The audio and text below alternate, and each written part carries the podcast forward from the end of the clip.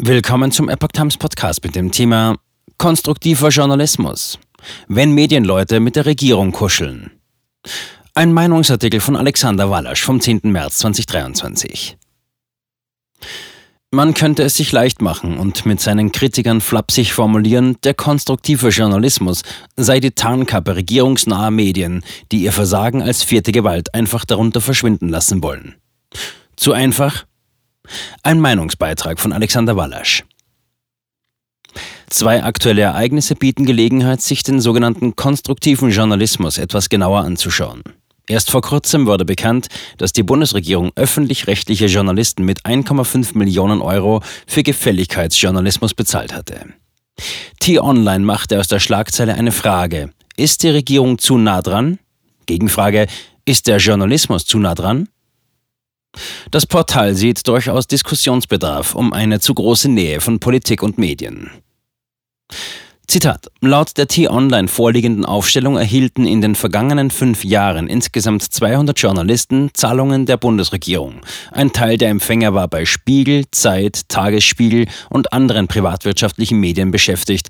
Rund 120 Profiteure der Honorare arbeiteten im genannten Zeitraum allerdings für öffentlich-rechtliche wie ARD, ZDF, WDR und RBB. Zitat Ende. Das zweite relevante Ereignis für eine Debatte um neue Formen von Journalismus ist ein Gastbeitrag von Alexandra Borchardt für Focus Online über konstruktiven Journalismus. Die Autorin titelt Wieder nur schlechte Nachrichten? Warum wir einen anderen Journalismus brauchen. Wie bei T-Online klingt auch diese Headline wie zweite Wahl. Besser so. Wieder nur schlechte Nachrichten? Warum wir eine neue Regierung brauchen.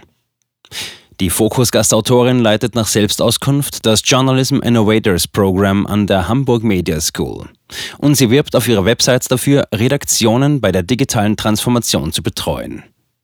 Borchardt veröffentlichte im vergangenen Jahr einen Essay in einem Sammelband, herausgegeben von Vertretern des grünen Thinktanks Zentrum Liberale Moderne. Das Zentrum wird seit 2019 aus dem Bundeshaushalt unterstützt und musste schon herbe Kritik dafür einstecken, Instrument eines ideologischen Lobbyismus zu sein, wie es die ehemalige Bundestagsvizepräsidentin Antje Vollmer formulierte. Die Autorin wirbt für ihr eigenes Produkt, vergisst es aber zu erwähnen.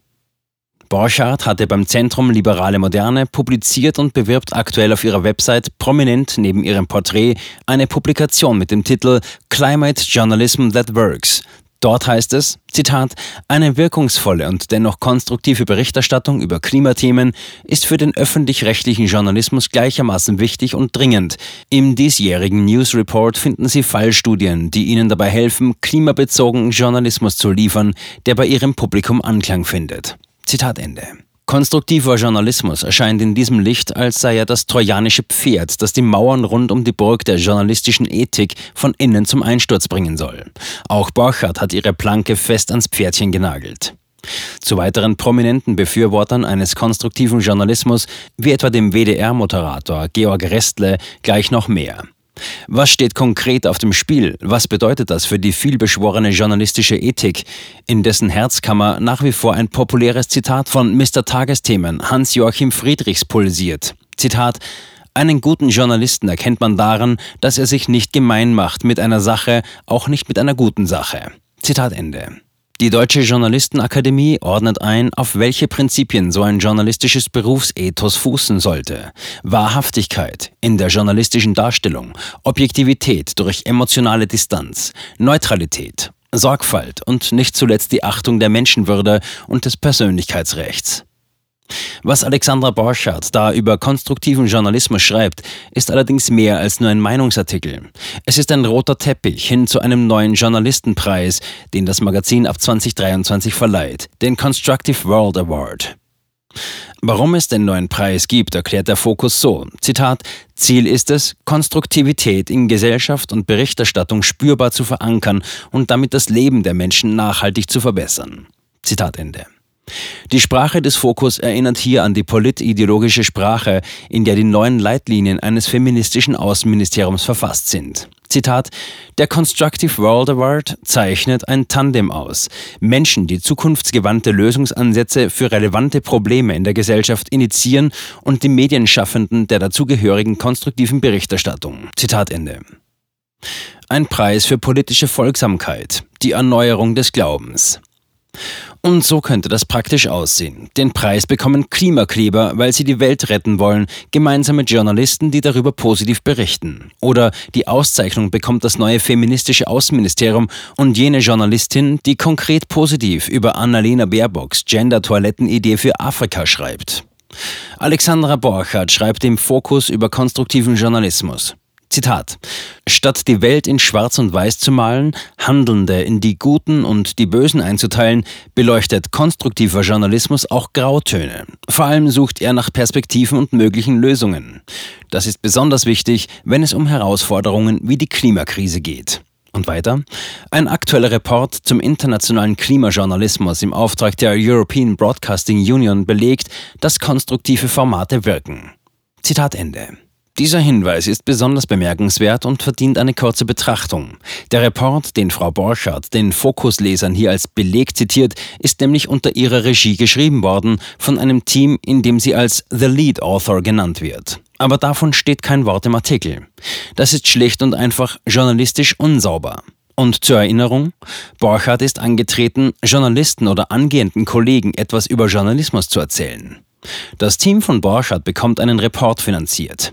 Sie nutzt den Fokus dazu, diesen Report zu bewerben, freilich ohne zu erwähnen, dass dieser Report ihr eigenes Produkt ist. Im Report selbst bedankt sie sich bei ihrem Auftraggeber Eric Scherer.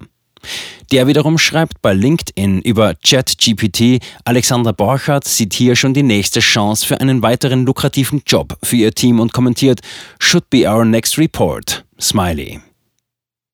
Alexandra Borchardt wirbt im Fokus für einen konstruktiven Journalismus, der endlich dieses steife Korsett einer überalteten journalistischen Ethik ablegen möge. Zitat Journalismus wird von der wichtigen Aufgabe getrieben, den Einflussreichen auf die Finger zu schauen, Machtmissbrauch aufzudecken. Nur beeinflusst das Bild, das die Medien zeichnen, direkt das Vertrauen, das Menschen in sich und ihre Fähigkeiten zu haben, den Lauf der Dinge zu beeinflussen.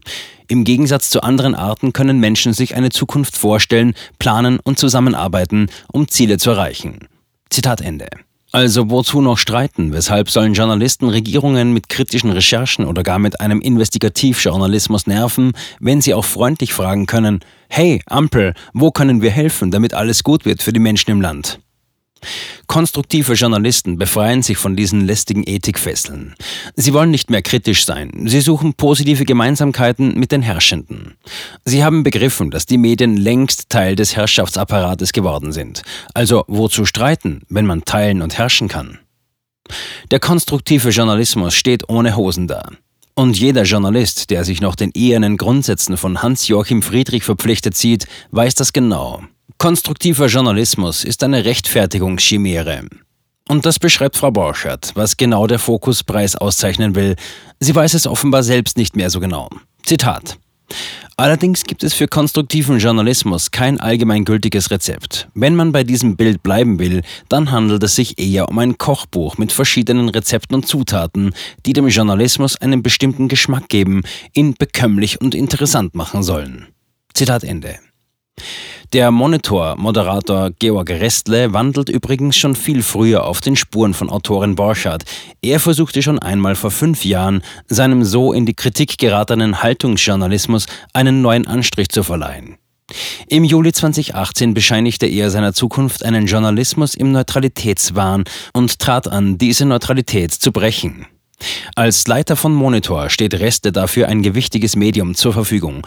Und er machte schon damals aus dem Bruch mit den Grundsätzen journalistischer Arbeit kein Geheimnis, als er sich in der aktuellen Ausgabe von WDR Print, auch so etwas wird öffentlich-rechtlich finanziert, dahingehend erklärt, dass das journalistische Handwerk nicht mehr ausreicht, die Spreu vom Weizen zu trennen. Für Restle ist Neutralität eine der Lebenslügen des gegenwärtigen Journalismus. Georg Restle twitterte 2018, Zitat, Journalismus ist Neutralitätswahn. Warum wir endlich damit aufhören sollten, nur abbilden zu wollen, was ist. Mein Plädoyer für einen werteorientierten Journalismus in der aktuellen Ausgabe von WDR Print. At WDR Presse. Zitat Ende. In besagtem Artikel nennt Restle Neutralität eine Lebenslüge des Journalismus und er konnte schon damals die Forderung nicht mehr hören, dass Journalismus neutral und objektiv sein soll, als sei die Wahrheit ein Schatz in tiefer See, schreibt er für den WDR. Eine Verdrehung aus Verdrossenheit mit dem eigenen Tun, gepaart mit einem starken Widerwillen gegen Widerworte. Aber Restle macht das Ganze geschickt. Sicher ist es schwer, neutral und objektiv zu sein, jenseits von Kommentaren. Aber das ist für viele Leser und Zuschauer auch gar nicht das Problem. Es geht vielmehr um eine Vernachlässigung der eigentlichen Aufgabe der Medien als vierter Gewalt, gewissermaßen als Stachel im Fleisch der herrschenden Klasse. Konstruktiver Journalismus bietet sich an. Er will Aufgaben übernehmen, die nicht seine sind. Dabei ist es ganz simpel und unverrückbar. Die Medien schauen kritisch auf die Regierung, die Bürger bilden sich ihre Meinung und reagieren entsprechend an der Wahlurne. Nicht mehr und nicht weniger. Die Rolle der Medien muss jetzt zuallererst ideologisch entschlackt werden. Denn konstruktiver Journalismus ist vor allem eines, ein machterhaltender Journalismus, der auf die Deutungshoheit politischer Prozesse besteht. Das steht ihm aber nicht zu.